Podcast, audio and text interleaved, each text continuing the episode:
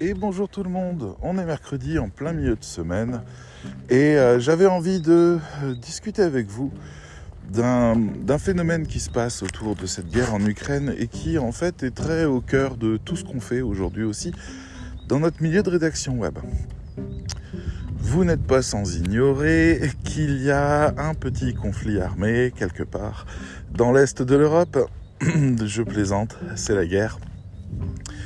Et la guerre, en fait, elle est en train de, de manger toute l'attention du monde au point de paralyser énormément de choses autour d'elle. Et c'est un phénomène qui m'intéresse.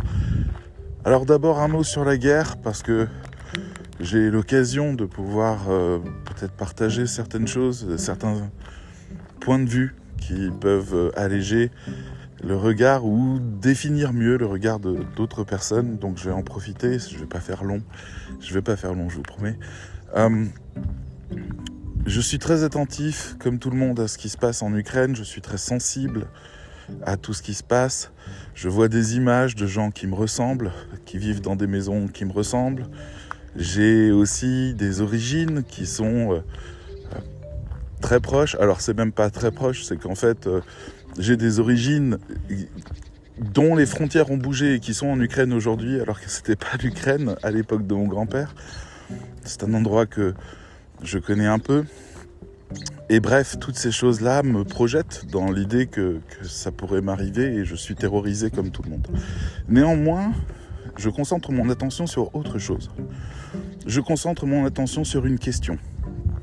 Est-ce que aujourd'hui, en 2022, dans le monde qu'on a bâti depuis 30, 40 ans, fondé sur des accords commerciaux ultra-capitalistes et euh, sur euh, des, des échanges forts entre les peuples, au sortir du Covid qui a créé le maillage scientifique, d'échanges scientifiques le plus important jamais existant, et le développement des réseaux de communication le plus, le plus étonnant qu'on ait jamais fait, est-ce qu'on peut faire une guerre?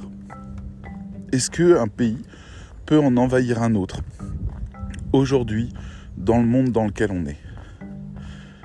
Et c'est. J'ai pas la réponse, elle est en cours. Mais je suis dans l'équipe de ceux qui pensent que non.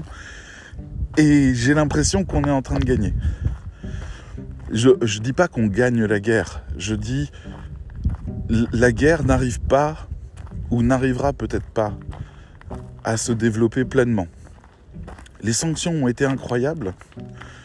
Ce ne sont que des sanctions parce que justement l'Europe ne veut pas rentrer dans la guerre pour des raisons euh, d'accord principalement parce que ça engendrerait une suite d'actions d'accord en cascade qui mènerait sans doute à une guerre mondiale.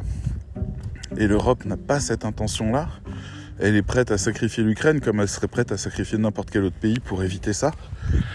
Et c'est de la sagesse, même si on est impuissant et on se sent impuissant, mais en fait on ne l'est pas. Le rouble est en train de dévisser à cause de toutes les sanctions qui ont été prises. Les, je sais pas, par exemple, les, comment s'appelle, les espaces aériens ont été fermés quasiment dans le monde entier pour les Russes.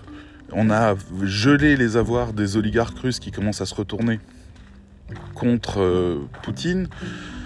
On a aussi euh, Anonymous qui est en train de lancer des attaques. On a le sport qui a banni la Russie. On a la culture qui a banni la Russie. On a la presse qui se diffuse. On a les Ukrainiens qui mettent des panneaux partout avec marqué s'il vous plaît partez. Ce qui déroute complètement les soldats russes parce que eux on leur avait dit qu'ils étaient venus pour libérer le pays du joug néo-nazi de euh, de, du président ukrainien. On a un président ukrainien ultra médiatique qui arrête pas de balancer des, des scuds médiatiques et qui bouleverse la planète qui est déjà considérée comme un héros. Enfin, on parle d'un ancien acteur comique quand même. Donc, le voilà héros d'une nation. On a l'ancien président de l'Ukraine qui court dans les rues de Kiev avec euh, des fusils et cinq copains à lui pour essayer de lutter contre l'envahisseur on a des récits incroyables qui arrivent, qui sont portés au nu. Et, tout ça, en fait, quasiment sans se battre. sauf pour l'Ukraine et la Russie, mais il y a tellement de choses qui se passent autour qui sont de l'ordre de protection de, euh, de lignes commerciales. On a la Chine, par exemple, qui vient de dire qu'elle est pas, complètement pour ce que la Russie fait, ce qui crée des tensions fortes parce que la Russie comptait sur la Chine. On pourrait en citer, il y en a vraiment des tonnes. Tous les pays du monde, y compris en Amérique du Sud, dénoncent la Russie, non pas seulement pour l'acte de violence qu'elle a engendré, mais aussi pour nuire au commerce. Et moi, j'ai toujours cru que la paix venait du commerce. Parce que nous sommes des petits êtres égoïstes. Et que ce que nous souhaitons, c'est avoir chacun une vie meilleure et que le commerce le permet. Mais pour ça, il faut que tout le monde joue le jeu. Alors la Russie, c'est un reliquat du XXe siècle. Et euh, c'est une guerre à l'ancienne, c'est un dictateur, c'est quelque chose d'étrange de, ce type-là. La question c'est est-ce que notre monde peut ne pas le rejeter? Aujourd'hui, le corps n'est plus le même, le monde ne fonctionne plus de la même manière. Tout le monde est capable de comprendre que, enfin, tout le monde a vu que ça a choqué parce qu'on s'y attendait plus, parce que c'est le genre de guerre qu'on n'imagine plus, parce qu'elle n'est plus compatible avec notre monde. Alors, est-ce qu'il va y avoir un phénomène de rejet qui va faire la défaite de Poutine? Ça serait pour moi la preuve que les guerres sont terminées et seront derrière nous, définitivement. On est à 5 jours et déjà on dirait que la Russie va se faire éjecter du monde. Donc voilà, c'était mon, raisonnement, c'était posez-vous cette question-là dans ce sens-là.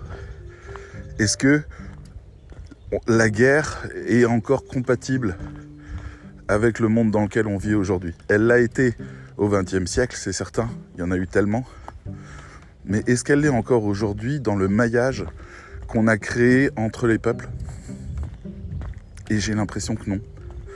Et euh, si à la fin du mois de mars, euh, la situation est réglée, on pourra dire que la réponse était en effet non.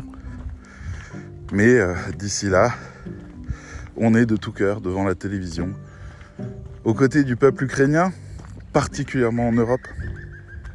J'en reviens à,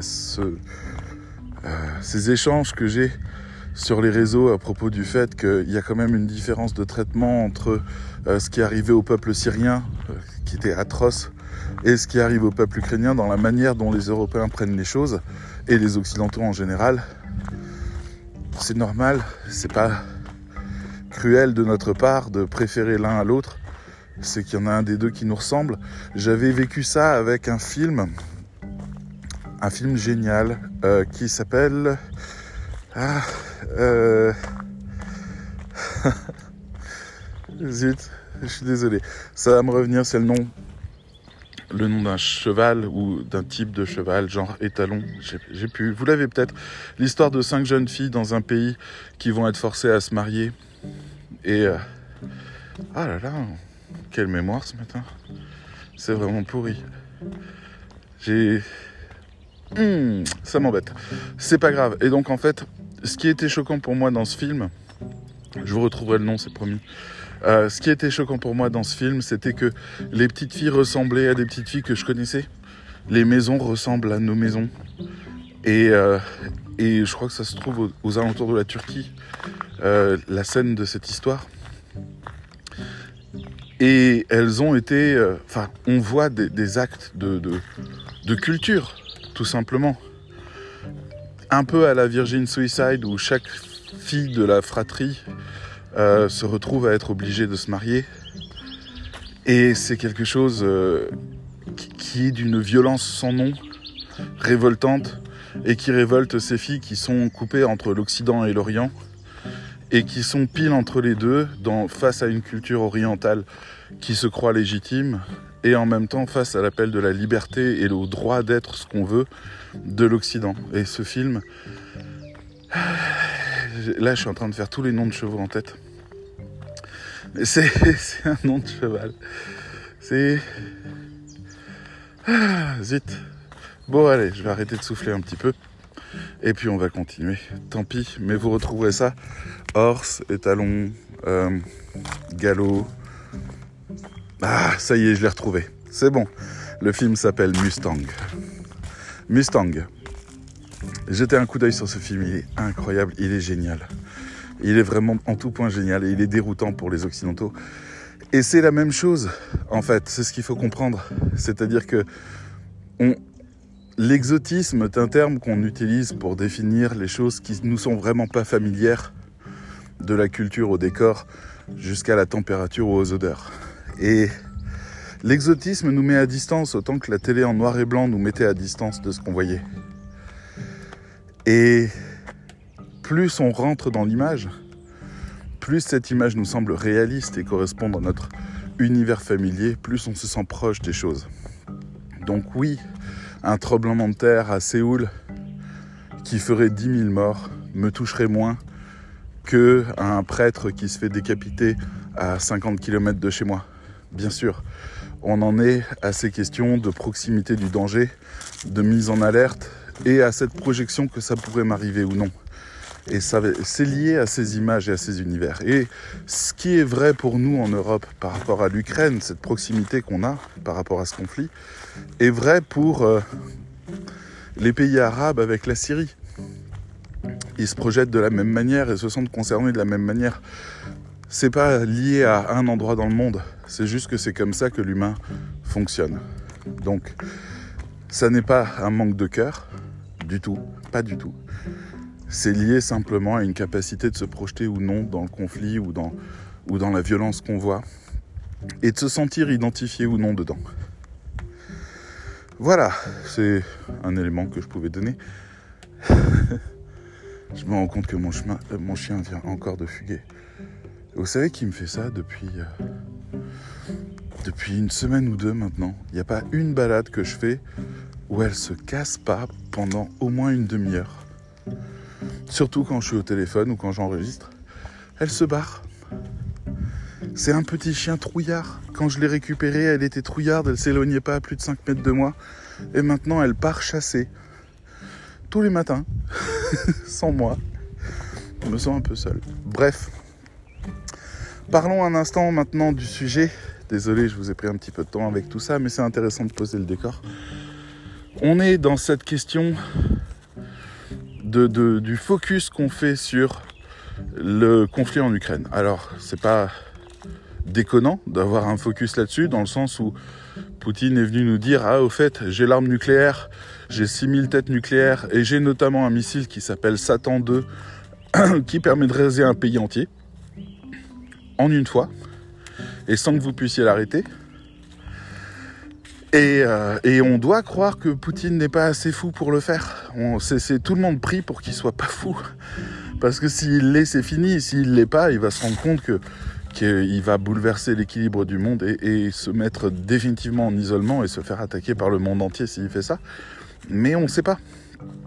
Donc, Poutine est en train de jouer avec la gâchette et peut-être qu'on va disparaître. Peut-être pas. Donc c'est une urgence extraordinaire. C'est, moi, j'ai jamais connu la menace nucléaire. Je, suis actuellement sous une menace nucléaire. Donc oui, dans ce contexte-là, l'élection présidentielle en France souffre quelque peu de visibilité. Et ça vous semble normal, ça me semble normal, cependant ça s'appelle l'économie de l'attention. Et ça c'est quelque chose qui nous concerne aussi les rédacteurs web. C'est-à-dire, un événement, un sujet, prend le pas sur tout autre. Et comme nous sommes limités en attention, nous sommes terriblement limités en attention, nous devons prendre des raccourcis, faire des résumés, créer des stéréotypes, engendrer des préjugés, parce que ce sont un peu euh, ce qu'on, en informatique ce qu'on appelle des subroutines. C'est-à-dire, ce sont des petits éléments qui font le calcul à notre place. Une fois que le calcul est fait, il est à nous. Et puis, on peut, euh, voilà, on, peut le faire évoluer point par point, mais c'est fatigant. Quelqu'un qui serait en permanence en train d'apprendre, déjà ça existe, ça s'appelle les autistes Asperger, qui ont du mal avec euh, les, concepts fixes ou les concepts prédictifs et qui se retrouvent à devoir calculer en permanence toutes les choses. C'est pour ça que par exemple, on ne va pas généraliser les autistes Asperger, il y en a plein de profils différents. Mais c'est pour ça qu'il y a, par exemple, des autistes qui ne supportent pas de traverser la rue parce qu'ils sont incapables de prédire le comportement des voitures. On leur dit mais non, regarde, la voiture, elle va rester sur sa voie, elle va avancer à vitesse constante. Et lui n'est pas dans ce stéréotype-là. Il doit calculer en permanence le risque que la voiture accélère ou freine ou change de voie. Il doit calculer tous les risques. Et donc c'est totalement épuisant. Et c'est pour ça que les autistes ont souvent des préférences pour des mondes finis, du type jeux vidéo, jeux d'échecs, musique, euh, art, etc. Parce que justement, en fait, les règles sont limitées, ce qui leur permet de pouvoir vraiment euh, explorer leur capacité à tout analyser dans un monde fini. Le monde dans lequel on vit est totalement infini. Je me balade dans une forêt en ce moment. Un arbre peut me tomber sur la tronche et pourtant je calcule que non. C'est-à-dire, c'est simplement une prédiction basée sur la probabilité. Oh, j'ai jamais entendu parler d'un arbre qui est tombé sur la tronche de quelqu'un alors qu'il n'y avait pas d'orage ni rien, donc je suis en sécurité. Mais vous vous rendez compte à quel point c'est pas scientifique ce que je viens de dire? C'est purement statistique. Oh, c'est pas arrivé avant, ça arrivera pas. Et puis si ça m'arrive, eh ben quelqu'un dira oh, c'est arrivé qu'une fois, alors ça va. Et bon, on arrive à survivre comme ça, on va pas s'en plaindre. Mais il faut bien comprendre la limite dans laquelle on est. On est vraiment extrêmement limité. Par exemple, on ne connaît jamais quelqu'un. On peut passer son temps à discuter avec cette personne, mais cette personne est ce qu'on attend qu'elle soit. Et dès qu'elle change, dès qu'elle tient un propos, eh ben on la met dans une autre catégorie. Exemple, tout bête, hein, vous avez un, un ami euh, qui a toujours été quelqu'un d'ouvert et de respectable et, de, tolérant et euh, qui a toujours été euh, un peu de gauche, toujours été dans le social, jamais cherché ses intérêts, qui commence à vous dire oui, Éric Zemmour, tu sais, c'est pas si mal ce qu'il dit, il y a des choses intéressantes. cette phrase-là, en soi, elle ouvre à un dialogue. Parce que la complexité du personnage d'extrême droite Éric Zemmour fait que il y a très probablement des choses intéressantes qu'il a dites. C'est tout à fait possible que dans tout ce qu'il dit qui est révoltant, faux, mensonger, provocateur, etc., je veux dire, euh, on est sur quelqu'un, par exemple, dans son discours au Mont-Saint-Michel, qui a clairement parlé d'une guerre de religion en France et qui parle du fait que les chrétiens se soulèvent contre les musulmans on, est où? Donc voilà, c'est ce genre de personne. Mais il y a peut-être d'autres moments où bah, il a été quand même journaliste pendant des années. Moi, je l'ai vu euh, dans On n'est pas couché comme beaucoup de gens, l'émission de Ruquier. Euh, c'était pas inintéressant ce qu'il disait, c'était souvent provocateur et caricatural, mais j'avais l'impression qu'on lui imposait un peu ce style-là, mais en fait, bah, a priori non. Et, euh, et j'avais même pas pris conscience qu'il s'était radicalisé avant euh, qu'on commence à parler de lui en tant que potentiel candidat à la présidence. Donc euh, pour moi, c'était juste un râleur, une espèce d'historien qui croisait un peu les informations, mais bon, quand on entendait dire oui, on n'a plus le droit de s'appeler Mohamed en France, euh, son argumentaire n'est pas mauvais en soi. C'est-à-dire, la question est-ce que la France s'ouvre trop aux cultures des autres pays au point de risquer en quelques générations de perdre ce qui fait sa culture à elle C'est la question que les Bretons se posent à propos de leur culture à eux quand on leur a imposé la langue française dans toutes les écoles alors qu'ils parlaient gaélique enfin qui parlait breton, une forme de gallique, mais breton. Euh, c'est la même chose qu'en Occitanie, c'est la même chose que dans l'Est, même ici où on parle patois de moins en moins, les langues disparaissent. Alors est-ce que la mondialisation est en train de tout détruire? C'est un vrai débat qui a lieu souvent. Donc le fait que euh, Zemmour dépose ça comme, comme sujet de débat n'est pas idiot. Mais euh, le problème, c'est quand il en vient à des propositions d'action du type interdire des types de prénoms. C'est une manière de casser la culture de l'autre. Et ça, casser la culture de l'autre, eh ben, ça nous renvoie par exemple ben, à ce qui est arrivé aux Juifs pendant la Deuxième Guerre mondiale. C'est-à-dire que la culture juive, l'histoire juive, la manière de vivre, les recettes de cuisine, les rituels, ont été éradiqués. Pendant la Deuxième Guerre mondiale, on a tué tellement de juifs que la culture de juifs d'Europe de l'Est a été éradiquée, excepté à un seul endroit dans le monde. Cette culture est encore survivante. C'est dans une enclave russe qui s'appelle Birobidjan et qui a euh, accueilli des juifs orthodoxes il y a un siècle, sous le tsar Nicolas II, et qui a été préservé. C'est-à-dire que si on va là-bas, on voit des juifs vivre selon la tradition juive, vraiment. Alors, à regarder de, loin, ça ressemble à des Amish. On n'est pas loin des Amish, mais, euh, mais c'est toute la culture juive et c'est très émouvant pour tous les juifs du monde. En Israël, cette culture n'existe plus. Il n'y a plus de culture juive. Et nulle part en Europe, il y a la culture juive. Il y a de temps en temps un petit resto juif, il y a les petites traditions juives, mais il n'y a plus la culture. Elle a disparu. Donc oui, la disparition de la culture imposée de changer des prénoms ou ce genre de choses, en fait, nous renvoie à ça. Donc c'est pas audible. Mais cet ami vient de vous dire, ah, il y a des choses euh, intéressantes, ça fait réfléchir. Moi, j'ai rien contre réfléchir. Ça m'intéresse. Mais voilà, dans mon cerveau, en fait, je vais faire des raccourcis pour faire de l'économie d'attention. Si je dois analyser tout ce qu'il dit pour créer un pourcentage entre les choses révoltantes et les choses avantageuses pour pouvoir déterminer si oui ou non cette personne doit euh, avoir le pouvoir pendant 5 ans et nous diriger et mettre en place sa vision, c'est très très long. C'est très très coûteux. Et à la fin, je vais tomber peut-être positivement sur un chiffre 55-45 en disant bon bah il y a 55% de son programme, de son discours, de sa personnalité, de ses actions qui, qui peuvent être positives et 45 qui sont euh, guerre de civilisation, viol, misogynie, des choses qu'on veut pas. Donc donc peut-être que à terme d'un calcul très savant qui m'aurait pris des jours et des jours, je pourrais statuer sur son cas. Mais en fait, bah, je préfère prendre des raccourcis. On m'a dit qu'il était à l'extrême droite. Ok, ça me suffit. Moi, je vote pas extrême droite. Point. Mais voilà. Ou alors, euh, on sait qu'il est misogyne, qu'il a écrit des bouquins sur le sujet. Bah, j'ai pas envie d'être misogyne, donc non. Ou alors, bah, il est euh, anti-islam. Euh, je suis pas anti-islam, donc non. Bref, je vais prendre des caricatures, des résumés pour aller plus vite.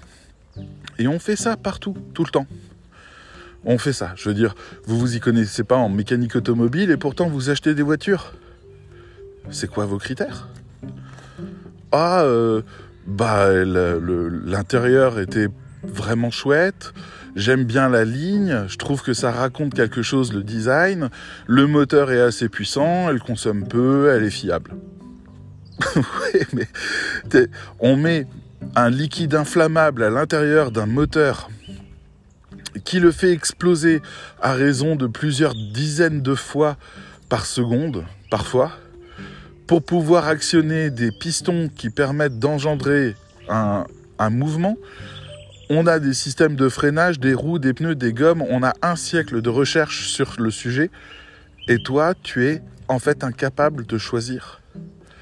Toi, tu ne vois que le résultat. Tu ne vois que l'effet. C'est la seule chose qui t'intéresse, c'est de l'économie. Économie d'énergie, encore une fois.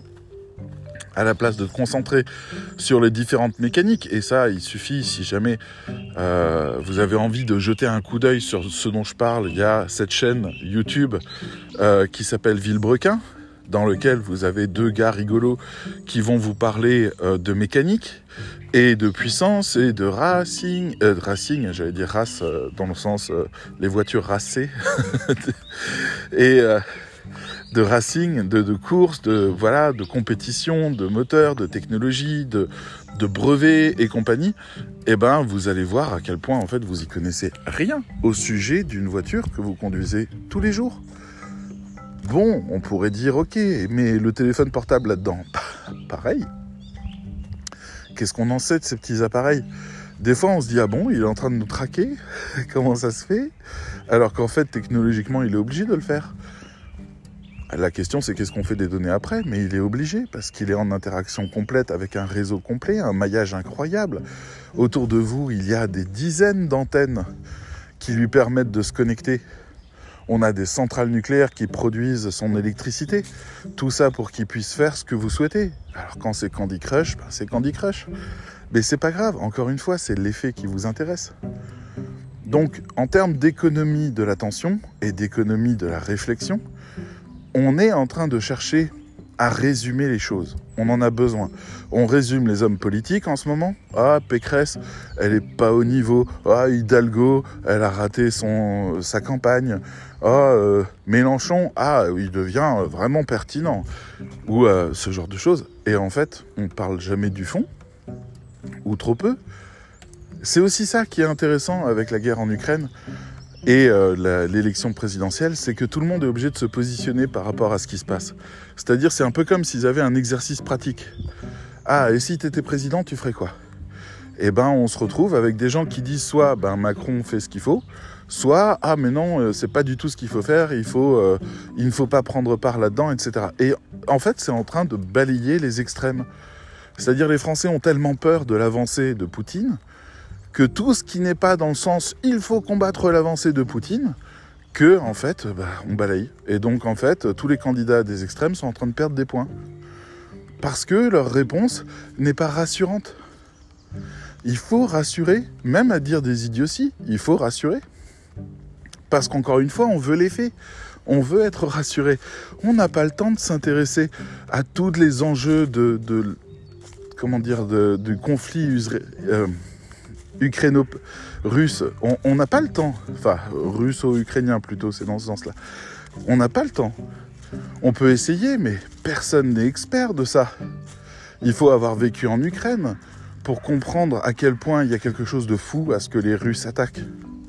Il faut vivre en Russie pour comprendre à quel point ça déchire le cœur de voir ces armées aller frapper des gens qu'on connaît ou parfois là où on a de la famille.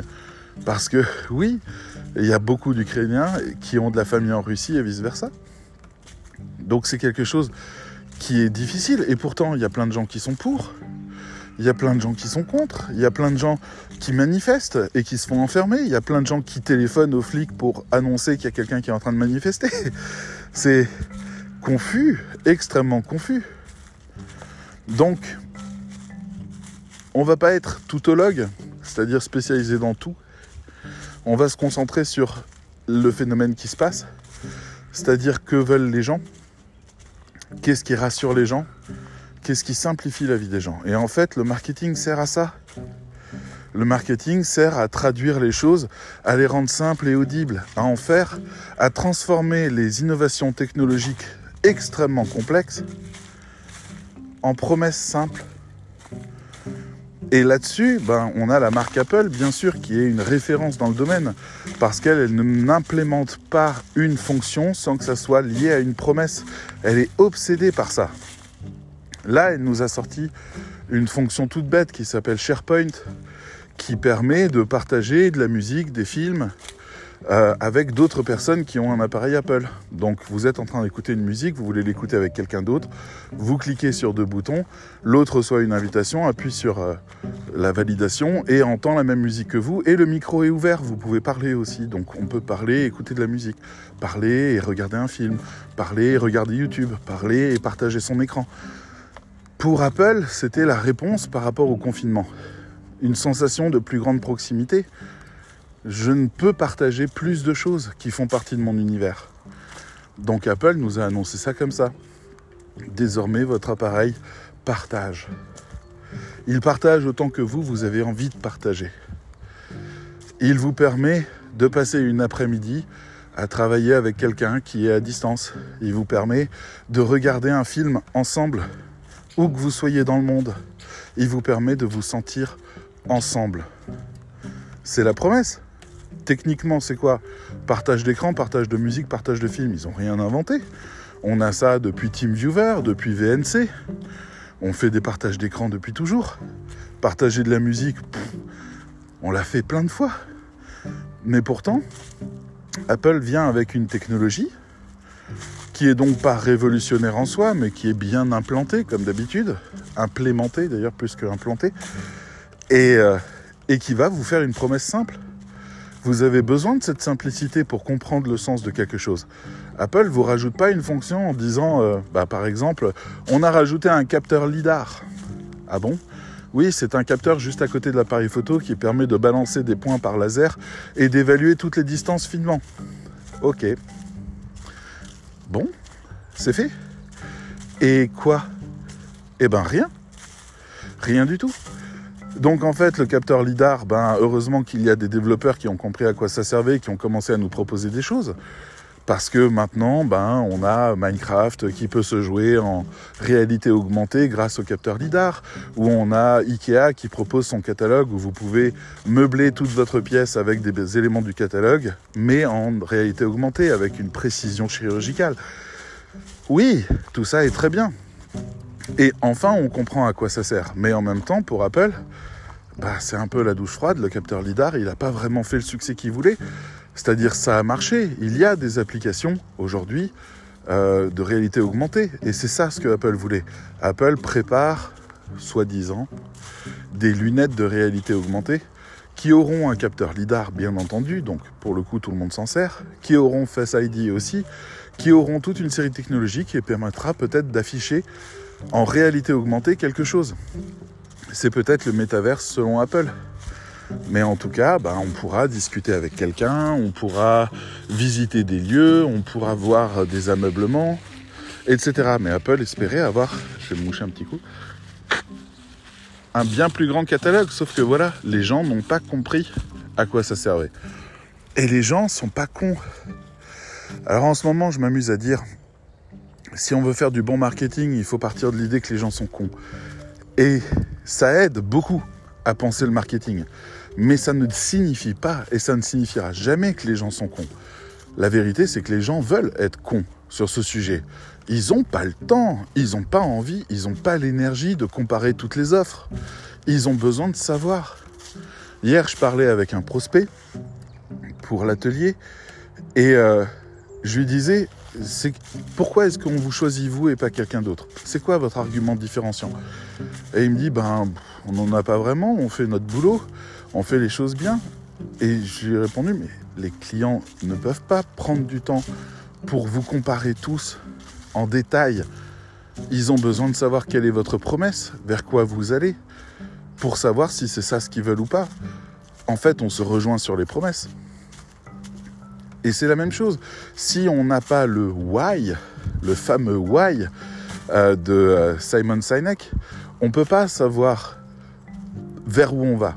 Et donc on ne peut pas faire que les prospects qui nous ressemblent et qui partagent cette vision nous rejoignent. On doit simplifier tout le discours, on doit le rendre cohérent, au même titre que cet ami qui tient ce discours sur Éric Zemmour. À un moment donné, je pourrais peut-être dans la soirée, en discutant avec lui et en l'écoutant, le ramener à une forme de raison qui est la nôtre, qui était la nôtre jusque-là, de euh, continuer à écarter les extrêmes, même si on peut y réfléchir. Moi, je fais partie de ces gens qui se sont interrogés sur la pertinence du plan de Hitler. Est-ce que euh, quand on voit ce qu'ils avaient en tête et jusqu'où ils voulaient aller, est-ce qu'ils auraient obtenu la paix mondiale qu'ils visaient? Avec les sacrifices qu'ils avaient prévus et le discours qu'ils ont tenu et les actions qu'ils ont faites. Mais est-ce qu'à un moment donné, ils auraient obtenu les mille ans de paix, la même chose que pour la Russie en fait, parce que c'était le but Donc je me suis arrêté, j'ai regardé et finalement je pense pas. Donc euh, j'ai écarté ça. Mais je me suis autorisé cette question. Je m'autorise de savoir euh, si Marine Le Pen était élue, à quoi ressemblerait la France, si Mélenchon était élu, pareil, etc. Dupont-Aignan, pareil? On a plus d'informations depuis que Trump a été élu.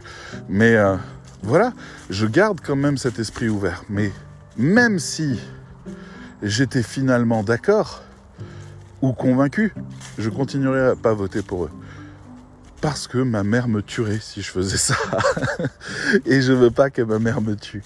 Donc voilà, je reste à ma place et je resterai sans doute très longtemps à ma place. Mais je continue quand même à interroger. Je prends un peu de temps pour ça. Mais par contre, je m'arrête assez vite quand j'entends euh, quelque chose qui, est fatal en termes de, raisonnement, comme la guerre des civilisations ou la guerre euh, des religions que prône Zemmour. voilà, Bref. désolé, on me reproche beaucoup de faire de la politique. Je suis désolé hein, si vous êtes pro Zemmour, j'espère ne pas vous avoir trop, trop, trop vexé. Mais euh, ça n'est que mon point de vue, mon humble point de vue, rien de plus. Et, euh, agrémenté d'arguments. Donc c'est pas quelque chose que j'impose, c'est pas un dogme. Euh, ceci étant, l'économie de l'attention fait que aujourd'hui, euh, par exemple, je crois dans quelques jours, il faudrait que je regarde s'il y a une date. Tellement je m'en fous, c'est quand même fou. Euh, Apple va faire des annonces de sortie de produits. C'est en mars, habituellement. Donc on s'attend à ce qu'ils fassent ça. Mais tout le monde s'en fout. enfin en Europe en tout cas, je crois, euh, tout le monde s'en fout. On est tous focalisés sur l'Ukraine. Alors que c'était une grande messe qui bénéficiait euh, de tellement d'attention de la part du monde Apple a des budgets de communication qui sont ridicules à côté de leurs concurrents. Parce qu'il suffit qu'ils sortent le produit, tout le monde dit Waouh Il y a des tonnes d'articles qui sortent de partout, tout le monde en veut. Et voilà, toute la communication est faite. Mais là, je pense qu'ils vont ramer cette année. Ils peuvent sortir des produits incroyables. Je suis pas sûr que ça intéresse quelqu'un. Fondamentalement. Je veux dire, euh, à moins qu'ils nous sortent le bouton qui permet euh, de signaler qu'on a vu des, chars russes, par exemple, ce genre de choses, des choses qui sont en lien avec l'Ukraine, eh ben ça va pas marcher. Et c'est ça d'ailleurs la partie intéressante de l'histoire, c'est qu'en fait on peut pardon, j'ai deux mots qui me viennent en tête, recapitaliser de l'attention en allant au cœur du sujet qui amène l'attention. D'où le fait que tous les politiciens aujourd'hui en lice pour l'élection présidentielle font des discours sur la Russie et l'Ukraine parce que on veut bien les entendre là-dessus. Ils rentrent dans le spectre qui est éclairé à l'heure actuelle par l'attention des gens.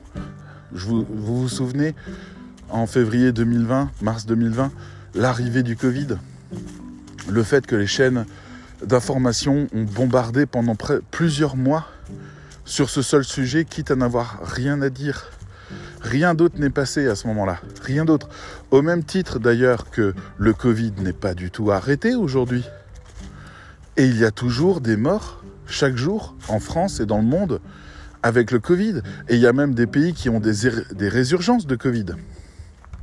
Donc, Omicron, il est bien mignon, on croit que c'est fini, mais ça se trouve, ça l'est pas du tout. Mais plus personne ne regarde. Et l'Afghanistan, ça va comment là-bas? Ça marche? Ça marche pas? Et euh, l'Irak, c'est- bon pour eux? Là? Le Liban? Le Liban, c'est chaud? C'était chaud il y a pas longtemps. Ils en sont où? Ça va? Ils vont bien? Ça y est? C'est réglé? On sait pas. on sait pas du tout. On sait pas. Boston Dynamics et ses robots tueurs, ça devient quoi? Ça avance, ça avance pas? Ah, on sait pas. D'accord. Et euh, méta, métaverse Je peux faire le tour comme ça. Vous verrez qu'il n'y a plus aucun sujet qui vous intéresse particulièrement à part l'Ukraine. Et si vous arrivez à sentir ce que j'essaye de vous montrer, c'est-à-dire à quel point vous n'arrivez pas à échapper au spectre, à quel point s'il n'y a pas le mot Ukraine ou Russie, en fait, vous écoutez même plus. C'est pas radical à 100%, vous avez d'autres centres d'intérêt, il y a d'autres raisons, mais globalement, en fait, vous êtes sous le joug d'une attaque nucléaire et, et c'est pas euh, lié à la France ou à l'Europe. Hein. Je veux dire, si vous êtes en train de m'écouter à Madagascar, les copains, vous êtes sous le joug d'une attaque nucléaire. Au même titre que les autres, s'il y en a un qui tire, ils tirent tous. Nous sommes tous, le monde entier, est sous le joug d'une attaque nucléaire. Donc, on est tous focus là-dessus. Et pourtant, il y a des endroits où il y a beaucoup de malheur. On les regarde pas. Et quand on est président ou présidentiable lors d'une campagne présidentielle, quand on arrive dans cette phase-là, il va se passer deux choses. La première, c'est que plus personne ne vous écoute sur n'importe quel autre sujet. Je veux dire, euh, vas-y Pécresse, parle-nous de ta vision de la culture en France alors qu'on est sous le joug d'une attaque nucléaire, c'est inaudible. Il n'y a, plus rien qui passe. Et deuxièmement, eh ben, on a tellement peur qu'on ne va pas tenter un changement maintenant. Ça serait un peu fou. On a des gens qui nous défendent à peu près comme il faut. Euh, bah on va, on va les laisser. Ça semble bien. Et Macron est en train de remonter en cote. Alors qu'il n'a même pas commencé sa campagne, alors qu'il ne s'est même pas déclaré encore comme candidat, il est déjà le premier élu.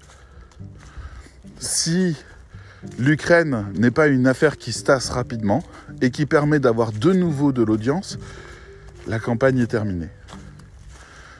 Les Français, c'est pas qu'ils aiment Macron, c'est qu'ils ont la trouille et que jamais ils vont faire un changement de quelque chose qui marche au bénéfice de quelque chose qu'ils ne sont pas sûrs de, de voir marcher. Il y a une vieille expression qui explique ça. Un tien vaut mieux que deux, tu l'auras. Même si le prochain candidat semble meilleur, et je dirais peut-être à la limite, si un candidat se démarquait sur la question de la Russie et de l'Ukraine d'une manière significativement compétente, c'est-à-dire, euh, je sais pas, je prends Pécresse parce que euh, c'est celle qui devrait se retrouver au second tour normalement face à Macron, normalement, mais tout le monde a l'air de tellement mal s'en sortir que je ne sais rien à ce niveau-là. Mais imaginons que Pécresse, donc qui est de droite, modérée à la base, avec un Éric Ciotti qui la pousse plus vers l'extrême. Euh, imaginons que Pécresse se retrouve euh, aux tables des pourparlers avec la Russie. Imaginons que Pécresse arrive à monter un réseau de résistance ou un réseau d'entraide ou un réseau humanitaire. Imaginons que Pécresse arrive à, je ne sais pas, euh, fédérer des nations, lancer des actions très importantes, euh, fédératrices, quelque chose qui change la situation. Imaginons qu'elle tienne des discours rassurants et pédagogiques. Imaginons que d'un coup tout le monde l'écoute parce que elle nous fait du bien. Eh ben, c'est elle qui pourrait être élue. Si elle arrive à tirer l'avantage de la peur que nous ressentons par rapport à l'attaque que nous pourrions recevoir, eh ben, c'est elle qu'on élira parce qu'elle nous rassure plus que le président. On n'est plus du tout en train d'étudier les programmes. On n'est plus du tout en train de, mesurer l'impact financier de telle ou telle mesure. On fait plus le moindre calcul. On a la trouille. Et à partir de là, eh ben, on devient des moutons. On devient extrêmement prévisible. C'est pas un mal. On en a besoin. Je veux dire, les 27 de l'Europe euh, se sont concertés ensemble pour pouvoir faire quelque chose ensemble. Et c'est la première fois, peut-être, de son histoire qu'elle fait des choses euh, un peu couillues ensemble. Et ça, c'est lié à la peur des peuples.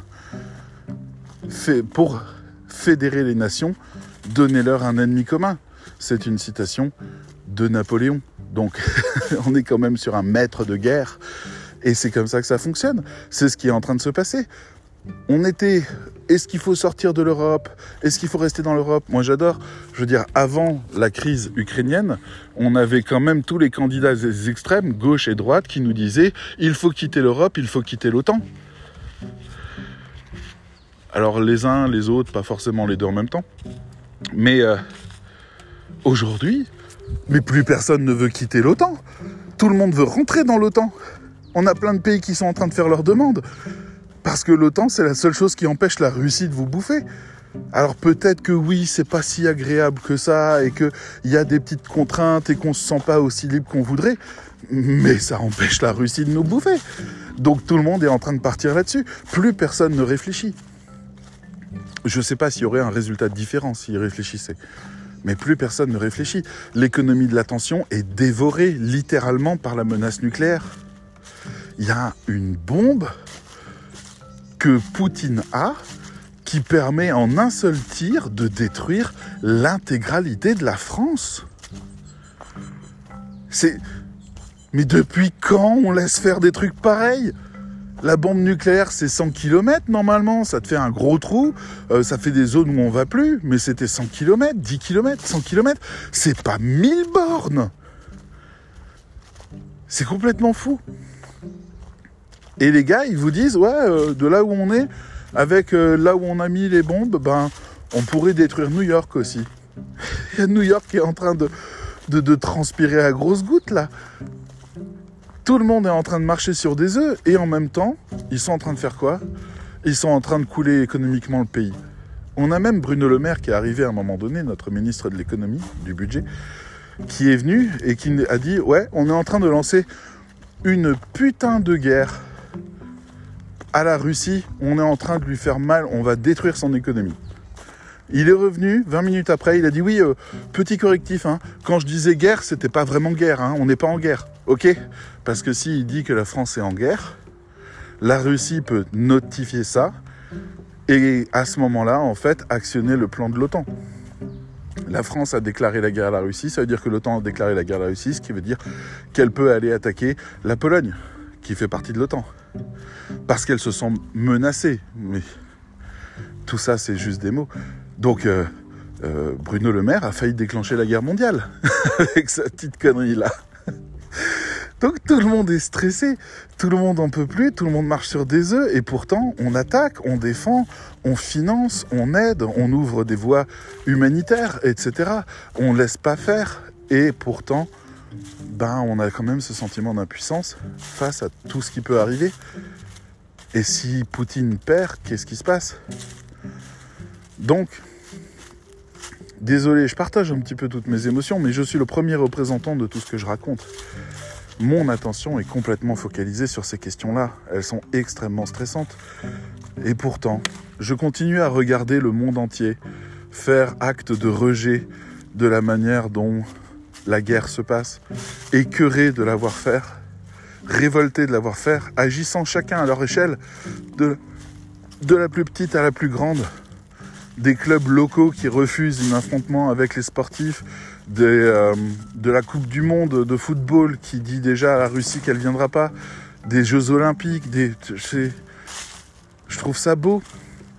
Parce que si ça marche, si on arrive à faire que Poutine arrête, à cause de ces pressions, on peut se dire qu'il n'y aura plus jamais de guerre de ce type-là. Parce que le monde entier s'est rassemblé. Je parle même pas des centaines de Français qui sont en train de prendre les armes et de rejoindre l'Ukraine. Euh, ils, m'impressionnent beaucoup ces gens-là. Il y a des professeurs d'économie, j'ai vu, il y, a des, gens qui travaillent derrière des bureaux, qui ont décidé de prendre les armes. Ne sais pas quoi dire, c'est assez dingue. Je le ferai pas, mais c'est assez dingue. Et, euh, et voilà. Donc, bref, pour résumer un petit peu tout ça. Ce qui m'importe là-dedans, c'est l'économie de l'attention. On a vu que, en effet, on avait besoin de traduire les choses simplement, que personne, à part les Russes ou les Ukrainiens, arrive à comprendre ce qui se passe vraiment. Les autres euh, sont que dans la méta-analyse basée sur leur propre expérience, en attendant de savoir, en gros, qui est méchant, qui est gentil. A priori, le président ukrainien, c'est le gentil, le président russe, c'est le méchant. Voilà, c'est beaucoup plus simple. Et ça, c'est un récit storytellé simplifié, basé sur les effets, qu'on livre à la population afin qu'elle reste en acceptation de ce qui se passe. C'est-à-dire, euh, c'est le principe de l'information et de la désinformation. Euh, les Russes, par exemple, entendent qu'ils sont en train de sauver l'Ukraine. Et c'est ça ce qui les convainc de continuer à soutenir Poutine. De l'autre côté, nous, on entend que Poutine est en train d'envahir l'Ukraine et de faire du mal et que tout le monde résiste et que tout le monde manifeste et que tout le monde se bat. Ce qui veut donc dire que l'Ukraine est en opposition, donc c'est Poutine le méchant. C'est jamais si simple. Jamais, jamais si simple. Mais c'est pas non plus faux. Ce sont des tendances, mais ça réunit jamais tout le monde. Et si on devait faire des analyses statistiques de toutes ces choses-là, pour savoir finalement la vérité, on l'aurait quand même pas. Elle passe toujours par le prisme de notre tête qui continue à faire de l'économie d'attention et de l'économie de réflexion. On n'arrive jamais à rien. On est irrémédiablement humain, limité dans notre attention, incapable de nous concentrer sur plusieurs choses, obligé de nous focaliser sur ce qui fait l'actualité.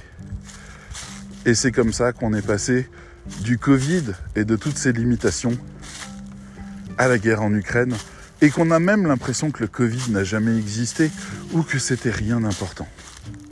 Alors que ça a été au cœur de nos vies. Et c'est incroyable de ressentir ça en soi, à quel point on est limité dans notre attention. Alors, à quoi ça sert un rédacteur web? Ben, Qu'il ne s'offusque pas de ne pas réussir à capter l'attention, qu'il cherche toujours à avoir l'attention pour parler, qu'il cherche toujours à simplifier ses messages le plus possible, à les rendre le plus digeste et le plus économique possible à comprendre. À la place d'expliquer comment on forme quelqu'un, il faut expliquer ce qu'il sera capable de faire une fois qu'on l'a formé. Ça s'appelle l'andragogie, mais ça repose sur l'économie de l'attention. Etc. etc. Donc, n'oubliez pas que le marketing, c'est quelque chose qui est là pour rentrer dans l'économie de l'attention, qui est là pour être compréhensible par tout le monde. Personne n'a envie de lire un texte gigantesque, chiant. Les gens veulent des résumés, ils veulent des raccourcis. Il y a même des applications qui vous résument des livres que vous pouvez acheter et louer pour pouvoir. Enfin, vous pouvez louer les livres qui sont juste des résumés de livres. Est-ce que c'est pas dingue ça? Donc, on a les x2 sur. Enfin, vous pouvez regarder. Tout repose sur l'économie de l'attention et l'économie en général. On est des êtres très économes. Je vous laisse à cette réflexion-là parce qu'elle peut vous aider dans votre qualité d'écriture. Désolé pour toute la digression sur l'Ukraine, mais j'ai aussi toujours ce petit minuscule devoir d'expliquer à nos auditeurs qui ne sont pas en Europe ce qui se passe en Europe. C'est important aussi. Et puis ça me permet aussi de notifier des choses à propos de l'information et de la désinformation qui passe, qui sont à ma petite échelle juste une petite brique en plus pour vous, pour vous aider à mieux comprendre les choses, au même titre que vous m'aidez moi à mieux comprendre les choses. Bref, je vous laisse. Je vous souhaite un bon mercredi. À bientôt.